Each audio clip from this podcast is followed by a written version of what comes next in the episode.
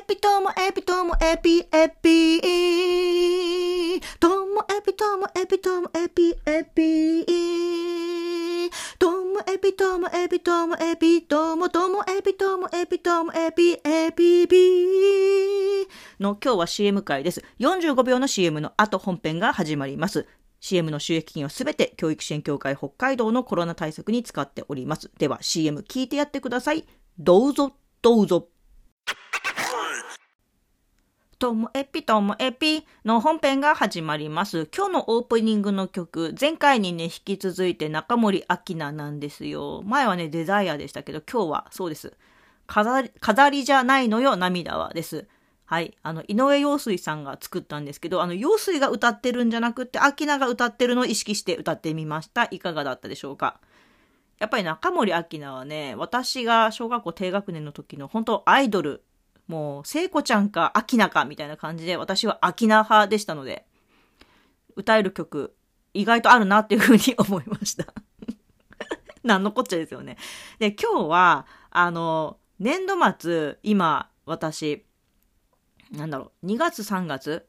まあ、忙しさの種類がいろいろ違うとはいえ、まあ、忙しいですよね。はい。まあ、通年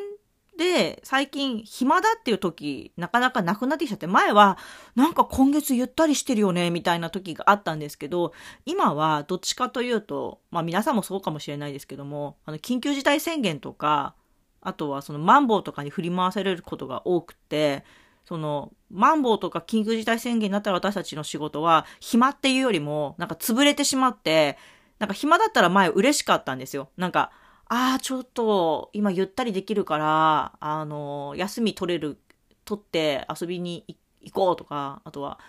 あ、次のことちょっと考えようとか、あの本読んでみようとかっていう、すごいポジティブな風に捉えるんですけど、今はもう、緊急事態宣言とかマンボウで現場が潰れたりしたら、チッとか持って で、いやでもなんかしないとって気持ちばっかり焦っちゃって、あんまりいい感じでなくって、それでも分かってるんですよ。あの、休みは取った方がいいっていうのが分かってるので、自分で、今はもう忙しい忙しくない関係なく、この時って決めて、まあ、あの、意識して休みを取って楽しいこともしているので、まあそれがね、先日札幌に行ったことでもあったりもするんですけどね。で、何のこっちゃ、今の話。最近もうなんか喋ってるうちに話がずれていくことが多すぎてですね。で、えっと、今日の話はですね、あの、調整とか交渉とかそっち系の話なんですけど、あの、忙しいさんの種類の中でも、2月って次年度の準備のために、例えばなんかチラシ作ったりとか、フォーム整えたりとか、もろもろパソコン作業が多くなるんです。で、パソコン作業は私、向いてるか向いてないかで言ったら向いてるんだと思うんですけど、好きか好きじゃないかで言ったらそんな好きじゃないんですね。だから集中力が続かなくってちょいちょい休み挟むんですけどね。でも、あの、まあ、キャンバでチラシ作って、その出来上がる作品自体は満足いくものができたり、周りのあの仲間やスタッフにいいねなんて言ってもらえたら、そうなんて言ってまた張り切るわけなんですけど。で、この3月っていうのが、3月は今度、今その出来上がった、あのまだ印刷にかけてないから、チラシの微調整しつつ、そっちも微調整なんですけどね。あとは次年度に向けた諸々の微調整して、あとは交渉を詰め切れてない部分を交渉してみたいな、その微調整の段階なんですけども。もうこれがね、なんでしょう。どっちかというと苦手で好きでもない。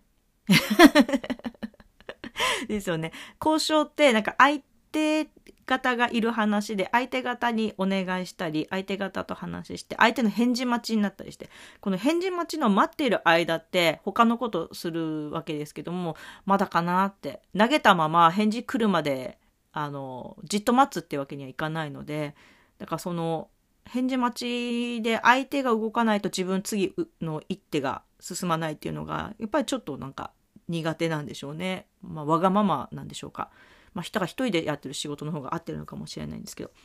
で、なんかそういう時に、あの、最近私、本当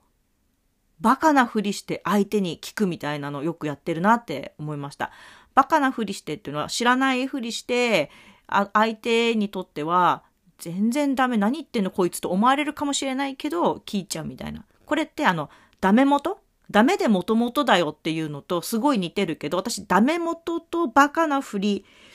似てるようで違うなって思ってて、私はどっちかというとバカなふりだなと思うんですね。ダメ元っていうのは、ダメだっていうのが分かっていて、ダメですよねとこう下から行く感じなんですよ。でも、バカなふりっていうのは、全然私分かってないんです、これのことの重大さが。だから聞いてみます、みたいな、きょとんとした顔で 聞くんで、ダメ元かバカなふりかで言ったら、私はバカなふりの方が、なんか好きだったり、あとは意外とバカなふりしてっていうか、うん、まあ、うんと、ことの重大さ、分かってるつもりだけども、あの、そこをあんまり自分が、あの、忖度しすぎたら前に進まないから、あえて行くみたいな時の方が、なんか、相手も意外と、あ、いいよいいよなんて言ってくれることも多くて、あ、このバカなふりっていいなって 思ってます。いや、たまたま最近このバカなふりして交渉とか、バカなふりして依頼っていうのがうまくいってるのが続いてるからなのかもしれませんけどね。例えば、まあ、日常生活でもバカなふりすることはありまして、あの、1年前ですね、あの、イコエピさん、イコエピさんに、こう、ともエピに出てもらうときとか、イコエピさんにその、サラベツの熱中小学校に来てもらうときも、なんか私なんかがお願いしていい話なのかなって思ってたので、もうダメ元っていうよりはバカなふりしましたよね、あの時は。はい。それに、この間、ジュエリーアイスを友達が見たいって言うけど、最近のこの大津海岸どうなのかなっていうのも、本当は恐れ多いですよ。ジュエリーアイスの名付け親の浦島先生に、最近どうですか？みたいな感じで メッセージしたりして。本当バカなふりしかでき、ね、なし得ないこの 感じですよね。はい。ということで、なんか、どんな、ごたごたな話ですけど、微調整とか交渉とかありますけども、私は、その、相手の方がどんなにこうリスペクトすべき存在であっても、たまには甘えて、甘えるっていうのも入ってるんでしょうかね。バカなふりしてちょっと甘えて聞いてみるとかお願いしてみるっていうことをして相手方はうんって言ってくれるんでそうなると私ますますその相手の方リスペクトするし大好きになるなっていうふうなことを感じております。だからねあのダメ元で下から行くよりもバカなふりおすすめです。今日も最後までお聴きいただきましてありがとうございました。さようなら。